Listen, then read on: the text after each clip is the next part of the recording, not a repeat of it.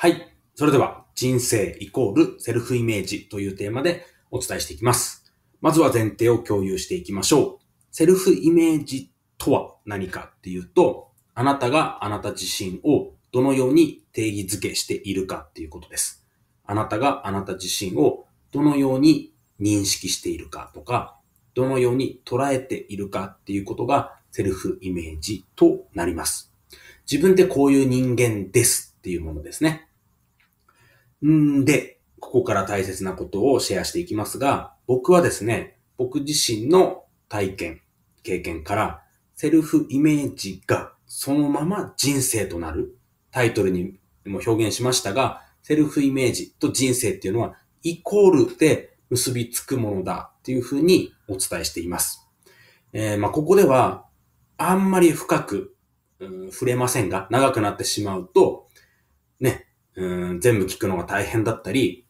この、まあ、コンセプトに短い時間でお伝えしていきますっていうものにちょっと反してしまうので、簡単にお伝えしますが、僕は自分ができる、やれる、すごい人間だって思ってた時があって、その時っていうのは、そういう人生を生きてました。まあ、営業マンしてた頃なんですけど、たくさん売ったし、たくさん称賛されたし、表彰で、えー海外旅行を連れてってもらったりとか、華やかな人生、すごいって自分自身が自分のことを思ってたんですね。そういう人生を生きてたんですね。で、反対に自分がダメだ、クソ人間だって思う時期があって、その時っていうのは、えー住む家を失うような出来事があったり、人に言われるがまま、もう借金する時があったりしてしまった時があったり、僕はダメな人間なんですっていう自己紹介してる時期ってあったんですね。その落差があまりにも大きかったんですけど、後からですね、後からセルフイメージっていうものを知って、学んで、深めていったときに、そうかって繋がったんですね。セルフイメージ通りの人生を生きてるな、そのまま人生なんだなっていうふうに、えー、学んだ。まあ、ほんと、自分のこの大きな浮き沈みの中で、そっからね、人生を変えたくて、セルフイメージっていうものに向き合ってきて、で、変えてきて、ああ、本当にセルフイメージっていうものが、そのまま人生となるんだな、っていうことが、自分の中で腑に落ちてきて、であればですよ、それが、セルフイメージがそのまま人生なのであれば、その前提に立った上で人生を変えたければ、セルフイメージを変えていけばいいんだな、っていうことを、僕の経験、体験からお伝えしています。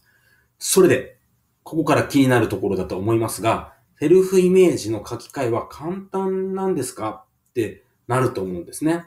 で、この答えっていうのは、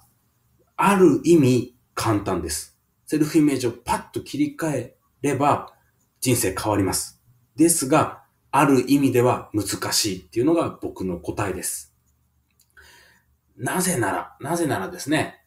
えーそのセルフイメージっていうのは前回の音声でもお伝えしましたが、もうずっと持ってきたパターンの中で作ってきたんですね。証拠集めをどんどんどんどんしてきて、今の年齢分の月日がある中で、自分自身はこうなんだって思い込んできた部分があるので、なかなか書き換えるのは難しいっていうものがあります。ですが、ある意味簡単だとお伝えしたのは、まあ、僕がこの浮き沈みを経験した華やかなところから一気に落ちたのっていうのは、えー2、3年で一気に落ちたんですね。3 2、3年、3、4年。まあその、もう5年以内の中で一気に落ちたっていう経験があるので、年齢分の積み重ねがあるから難しいっていうわけでもなく、もっともっと縮めること。僕は、その2、3年、まあ3、その中で一気に落ちていったセルフイメージが変わったところがありますが、僕が経験してきた中で、えーそれを振り返って、こう、体系化するっていうか、書き換えるにはこれが必要だっていうものを振り返っていくと、そして実践していくと、もっともっと短くできるなって思って、だから、ある意味簡単で、ある意味難しい。ですが、必ずできるっていうことをお伝えしたいですね。それで、環境が人生を決めます。どんな、うん、どんな人と一緒にいるか。例えば、うん、会社に勤めていて、休みの日も会社の人とゴルフに行く。仕事が終われば会社の人と飲みに行く。えー、まあ、その、環境というか、生きてる中で会社の人と出会わなければ、おそらくですね、まあ、その会社に居続けると思うんです。そのセルフイメージっていうのが、そのままで変わることってないですよね。よくですね、まあ、自己啓発系の本だと、仲の良い人、よく連絡を取り合う人、5人を挙げてくださいとか、まあ、10人って書いてあるものもありますが、その平均値を取ると、まあ、例えば年収ですね。年収の平均値を取ると、それがそのままあなたになりますよっていう考え方あるんですけど、まあ、先ほどの会社の例だと、まさにそうですよね。自分が中堅の立場で、新人から上司まで含めて、いつも連絡を取り合う人を挙げてったら、その平均値が自分になる、その感覚わかりますか？うん、おそらくその会社にいれば、その枠から出ないというか、そのセルフイメージが変わることがない。人生がそういう感じ、同じような感じですよね。新人から中堅から、こう、うん、昇進して上司になった時に、そのセルフイメージっていうのはその環境の中でとどまるんです。だから人生を変えたければ、そのまあ人間関係を変えていく。もちろん会社に勤めているのであれば、そうじゃない人とも付き合っていく。もちろん全てを一気に変えるっていうのは難しいけれど、まあこうして新しい情報に触れるっていうこともそうだし、何か違うことをしてる人。だから、うん、情報に触れるっていうの大切で、それが本でもそうだし、何か違うコミュニティに顔を出してみるとか、新しいことをやってみる、新しい趣味をやってみて、そこで人間関係を作っていくってすれば、人生の幅が広がっていって、セルフイメージって変わっていくっていうのを、まあ、あなたの経験からもあると思うんですね。何か新しいことやるとき、勇気が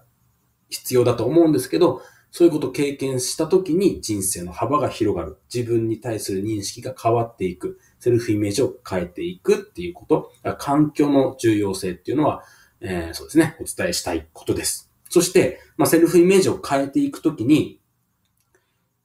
今日からできること、今からできること何かなってこう一つお伝えしたいなと思って、それがですね、なりたい自分ならどうするっていう考え方です。えー今の自分、何も考えずに、なんとなく生きてれば、なんとなく生きてれば、今まで通りの選択をすると思うんですね。判断をすると思います。ですが、それだと人生変わりません。変わりにくいです。そうではなくて、セルフイメージを変えていく、人生を変えていくっていうことをしようとしたときに、何か、まあ、岐路、分岐点に立ったときに、理想の自分とか最高の自分を自分の中で描くんです。最高の自分なら、なりたい自分ならどうするかな？ここでどうするかな？いつもならこうだけど、なりたい自分ならここでこうするよね？